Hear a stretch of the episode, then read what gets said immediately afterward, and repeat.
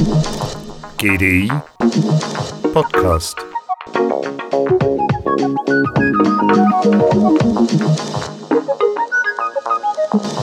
Essen. Bon Appetit! Dis-moi ce que tu manges, je te dirai que tu es.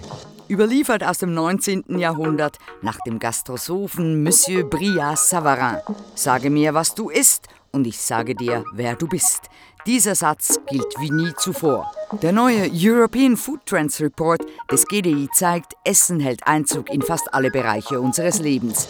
Es ist Wellness, Erlebnis und Lifestyle, Kompass auf der Suche nach Moral und manchmal Ersatzreligion. Essen ist alles und überall. Essen ist Pop. A taste of honey, tasting much sweeter than wine.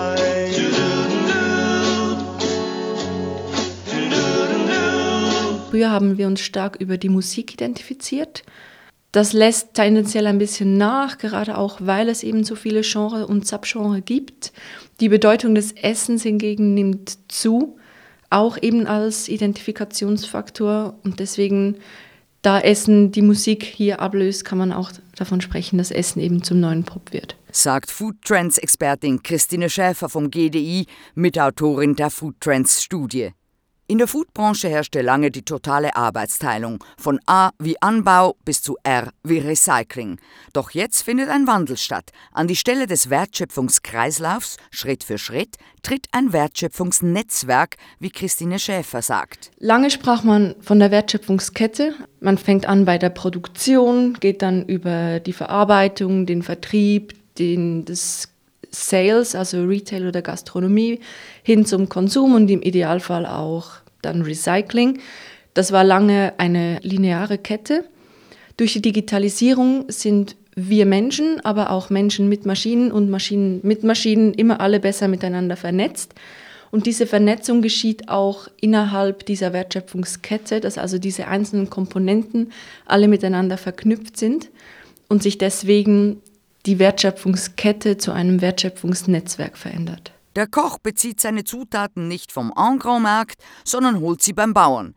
Die Konsumenten und Konsumentinnen emanzipieren sich und kaufen ihr Gemüse nicht beim Großverteiler, sondern am Wochenmarkt oder bauen es gleich selbst als Urban Gardener auf dem Balkon an. Auf die Produktion folgt ohne weitere Zwischenstufen der Konsum. Kleiner Zwischengang. Essen ist auch Lifestyle. Essen und vor allem auch das Know-how um die Herstellung und Zubereitung von Essen und Getränken wird zu einem neuen Statussymbol, womit man sich dann auch vor seinen Freunden profilieren kann. Neue Delivery Services und Drohnen umgehen ebenfalls große Zwischenhändler und liefern direkt vom Landwirtschaftsbetrieb an Endkunden oder Restaurants. Und schon morgen vielleicht drucken wir unser Essen ganz bequem im 3D-Drucker aus. Die gesamte Foodwelt steht Kopf. Have you seen the little piggies crawling in the dirt?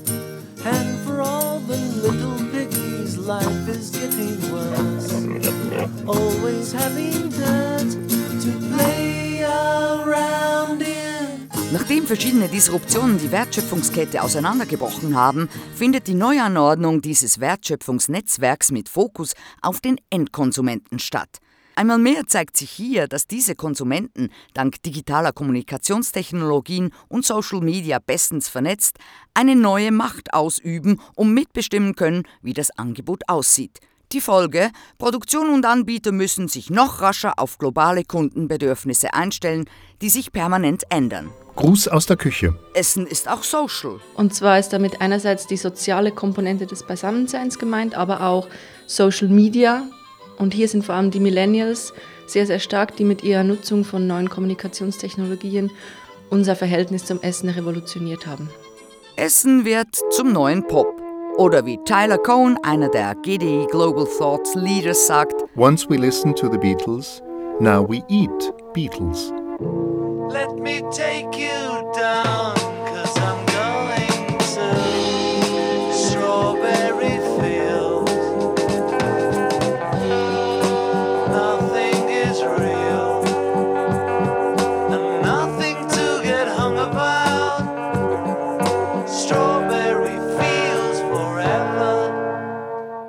Sind wir vom Essen besessen? Ja, schon ein bisschen, weil gerade wenn man sieht, wie viele Komponenten das Essen eigentlich hat, wie vielseitig das Ganze auch ist, muss man schon fast von einer Besessenheit sprechen. Und wir machen uns so viele Gedanken darüber, was wir essen, wann wir essen, wo wir mit wem essen, wo unser Essen produziert wurde, wie das hergestellt wurde. Wir machen uns die ganze Zeit Gedanken über unser Essen. Wo aber liegt der Ursprung unserer Obsession mit Essen? Häufig werden die tech-affinen Millennials verantwortlich gemacht, also die Generation, die zwischen 1980 und 1999 geboren wurde. Millennials, in einer Studie unseres Instituts auch schon als Superopportunisten bezeichnet, sehen Selbstverwirklichung als Lebensziel wie noch kaum eine Generation zuvor. Ein ausgeglichenes Verhältnis von Freizeit und Arbeit und der Wunsch nach Sinnhaftigkeit in allen Bereichen gehören ebenso dazu wie das Streben nach Selbstbestimmung. Und wo könnte das besser ausgelebt werden als beim Essen? Bietet uns die Nahrungsaufnahme doch Genuss, Kontrolle sowie die Hoffnung auf Weltverbesserung. Amüsbusch. Essen ist auch Religion. Genau, Essen ist nämlich auch Religion oder sogar Religionsersatz.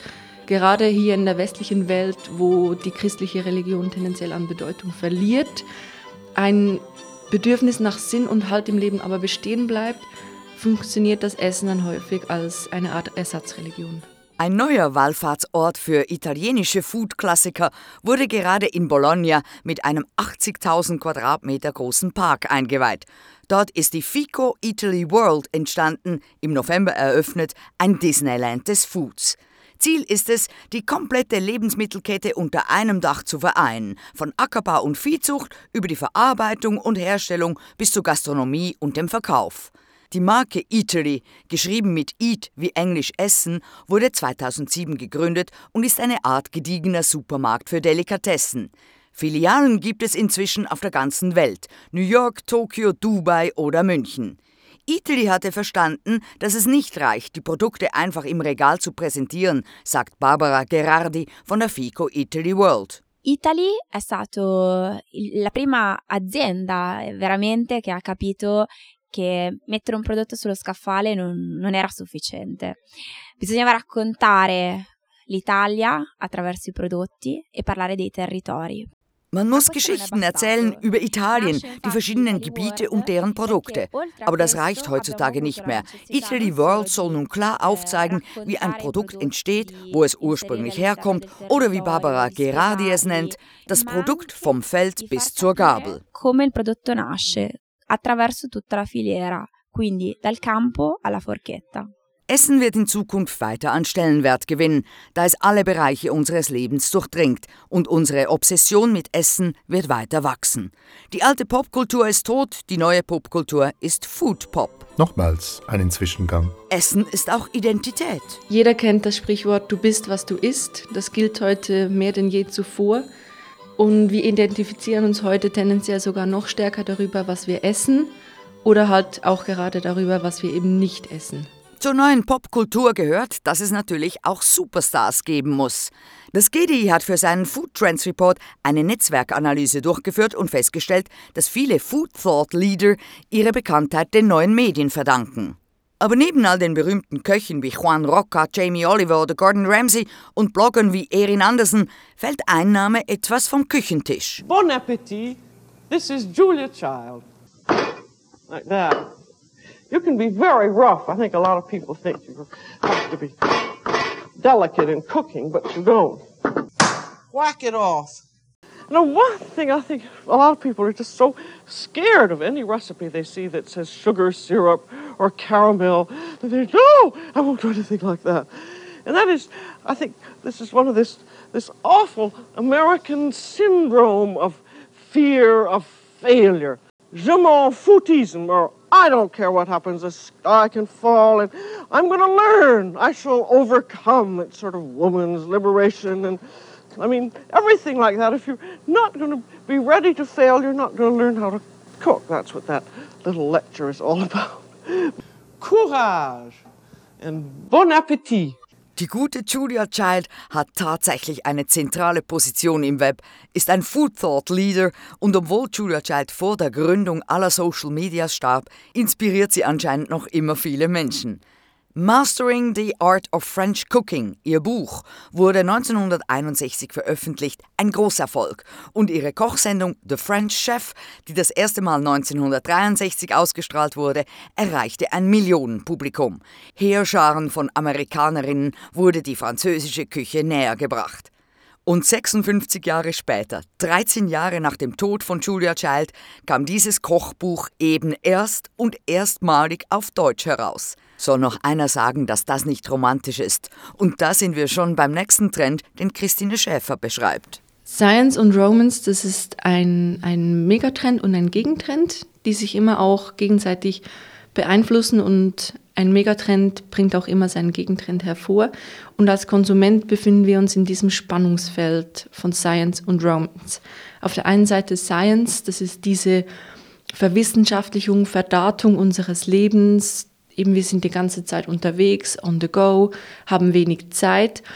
Aus dem heraus entwickelt sich dann dieser, dieser Gegentrend, Romance, also dieses Bedürfnis nach einer heilen Welt, authentischen Natur, Romantik pur. Gut.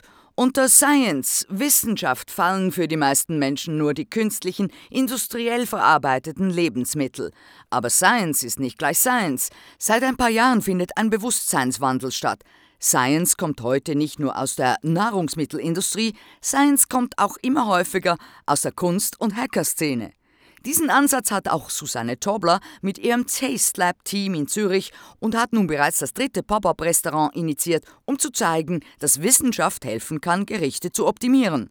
Denn jegliches Kochen ist Physik Ui, und Chemie. Wäh. Wir sind ein Team, ursprünglich alles Akademiker und Naturwissenschaftler von der ETH, äh, mit dem Ziel zu zeigen, mit gastronomischen Projekten, dass Wissenschaft und Kochen sich sehr nahe sein können. Letztes Jahr haben wir einen Bau gehabt auf der Polyterrasse und haben nur einen Monat ein, ein Restaurant betrieben. Dieses Mal haben wir ein temporär verfügbares Restaurant beim Kreuzplatz für das erste Projekt genannt Shelf Life, auf Englisch Ablaufdatum oder Haltbarkeit. Das Thema dreht sich um die Haltbarkeit und Konservierung von Lebensmitteln. Wir möchten zeigen, dass das ähm, wie das funktioniert, was dahinter steht, chemikalisch, physikalisch, aber auch wie man das innovativ auf andere Nahrungsmittel oder Lebensmittel anwenden kann. Das werden wir dann da servieren über zwei Monate und werden diese unsere eigenen Konserven mit frischen Dingen aus dem Herbst servieren, jeweils immer mit etwas Beilage von Wissenschaft. Nach Shelf Life ist nun das dritte Projekt von Taste Lab im Winter 2017-18 gestartet und heißt Chalet und geht um die Welt der Milchprodukte. Essen ist auch Moral, sagt uns Christine Schäfer. Ja, Essen ist Moral und ein eher neues Phänomen ist die aktive, schon fast aggressiv moralisierende Komponente des Essens und man kann über das Essen entscheiden, ob man jetzt zu den Guten oder zu den Bösen gehört. Man kann schon fast von einem Food-Populismus sprechen. Und jetzt ab in die Küche oder falls Sie auf Diät sind, aufs Netz, wo Sie diese interessante Studie, die European Food Trends, unter gdi.ch slash EFTR 2017 herunterladen können. Und zum Abschluss? Essen ist auch Fun. Ja, Essen darf, soll, muss wahrscheinlich auch sogar Spaß machen. Essen ist auch eine Beschäftigung, die alle Sinne auf einmal anspricht und macht einfach Spaß. Bon Appetit! GDI Podcast